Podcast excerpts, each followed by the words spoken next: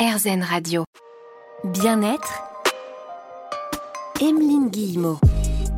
Je vous invite à prendre une petite tisane aujourd'hui sur RZN Radio. Je suis actuellement dans la cuisine de la rédaction RZN Radio en attente de notre invité du jour, Amaya Calvo Valderrama, auteur du livre 50 infusions qui vous veulent du bien, sorti aux éditions Larousse.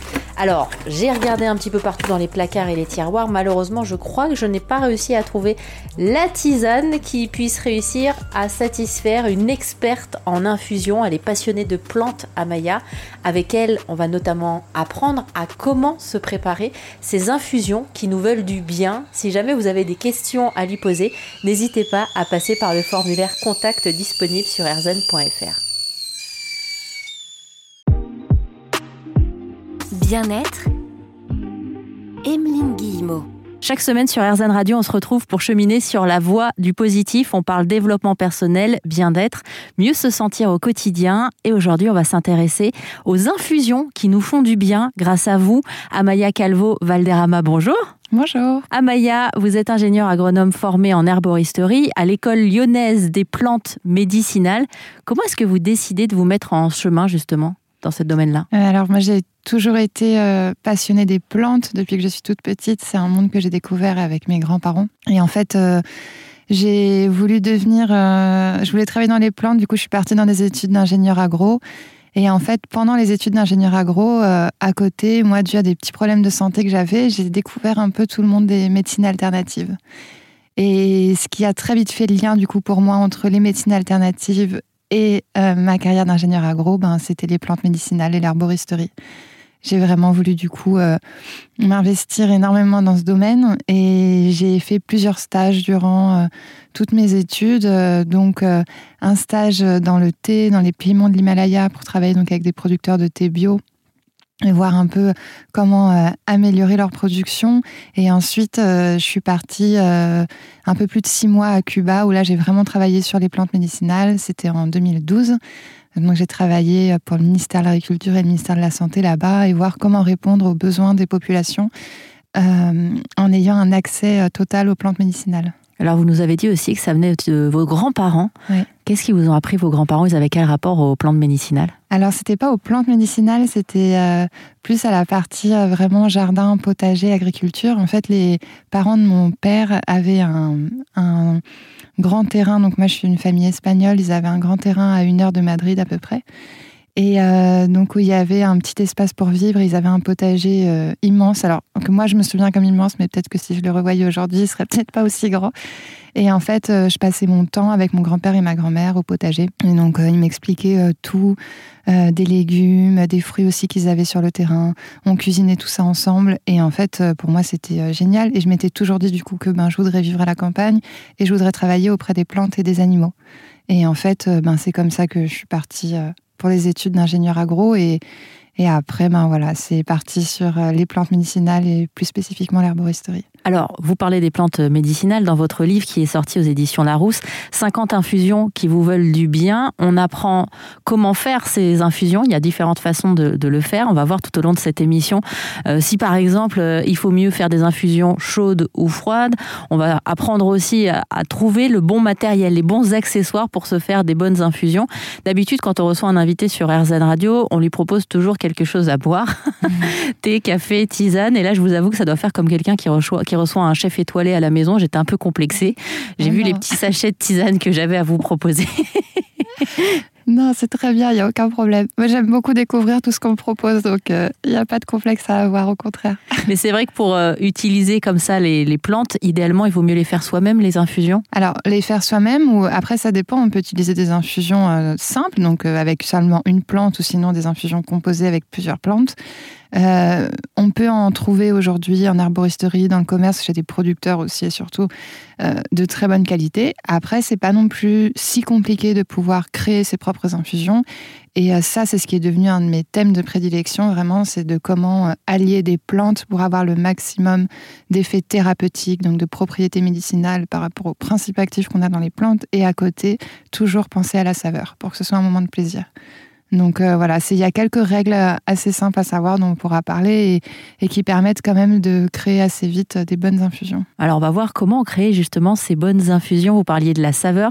Euh, c'est vrai que c'est ce qui a fait défaut parfois aux tisanes qu'on appelait à l'époque les pis mémés, qui n'était pas quelque chose quand même d'hyper ragoûtant. On en avait une mauvaise image et pourtant elles sont gorgées de saveur complètement en fait euh, avec les plantes sans utiliser d'arômes, de quoi que ce soit, qui soit naturel ou artificiel, on peut avoir beaucoup de saveurs. Euh, ce qui va amener aussi les questions de saveur euh, aux plantes, c'est la qualité forcément de celles-ci qu'on a. C'est pour ça que trouver des plantes de qualité va être très important. Mais en fait, euh, pour moi, la tisane, c'est un peu euh, la meilleure amie du quotidien, c'est-à-dire que on peut en profiter, que ce soit pour ses propriétés, mais pour ses saveurs. Et les saveurs, on peut les faire changer tous les jours. Si on veut une tisane euh, pour la digestion pendant quelques jours de suite, on va pouvoir s'éclater si on commence à savoir faire ses propres infusions. Et ça, j'en parle dans ce livre, parce que en fait, on va pouvoir utiliser des plantes pour la digestion, mais on va rajouter des plantes de saveurs. Et tous les jours, on aura quelque chose qui change si on veut ou si on veut garder la même, c'est ok. Et en fait, on va continuer à se faire du bien et ce sera toujours des moments de plaisir. Alors, on va continuer justement à se faire du bien aujourd'hui tout au long de cette émission avec vous, Amaya Calvo Valderrama, auteur du livre 50 infusions qui vous veulent du bien, sorti aux éditions Larousse. À tout de suite sur RZN Radio. Bien-être, Emeline Guillemot. Bienvenue si vous venez d'arriver sur RZN Radio. Je vous propose une tisane, petite euh, infusion, chaude ou froide. On va discuter de ça ensemble aujourd'hui dans l'émission Bien-être sur RZN Radio.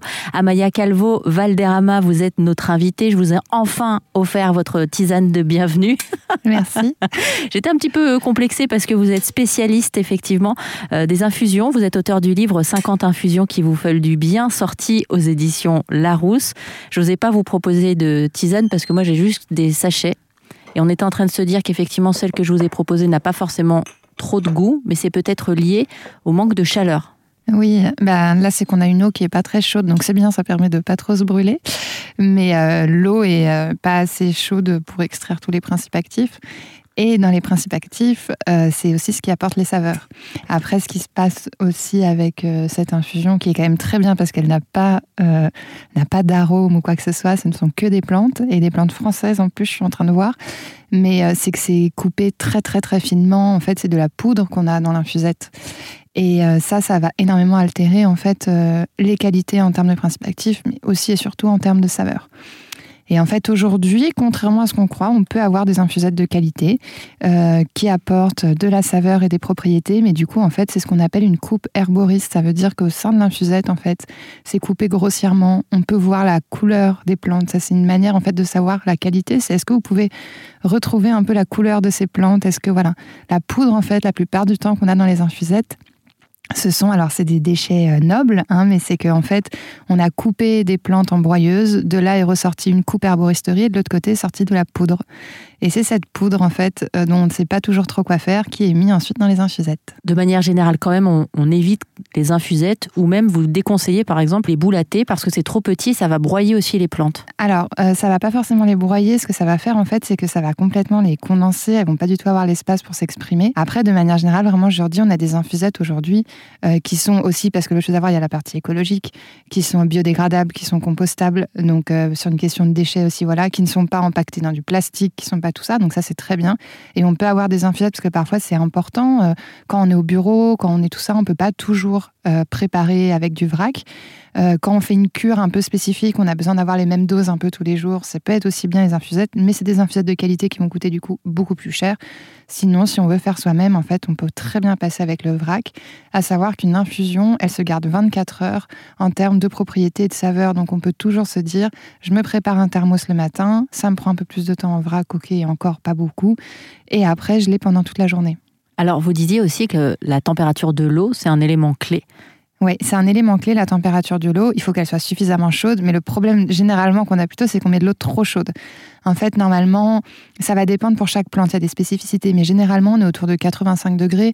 Alors, tout le monde n'a pas une bouilloire euh, avec température. 85 degrés, c'est à peu près soit quand ça commence à faire des petites bulles, on arrête, soit quand ça commence à frémir un tout petit peu, soit sinon, on attend 5 minutes une fois que, que l'eau a bouilli.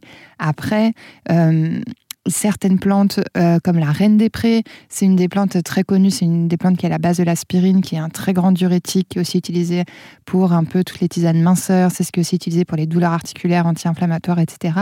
Celle-ci, c'est une plante en fait où les principes actifs, si on dépasse les 75 degrés, ils vont être brûlés. Donc voilà, il y a des choses à savoir, mais généralement, si vous voulez faire les choses à peu près bien, vous vous dites 85 degrés si j'ai principalement des feuilles, des fleurs, etc. Si dans ma tisane, j'ai un petit peu de racines ou un petit peu de fruits en plus du reste, on peut monter à 90-95 degrés.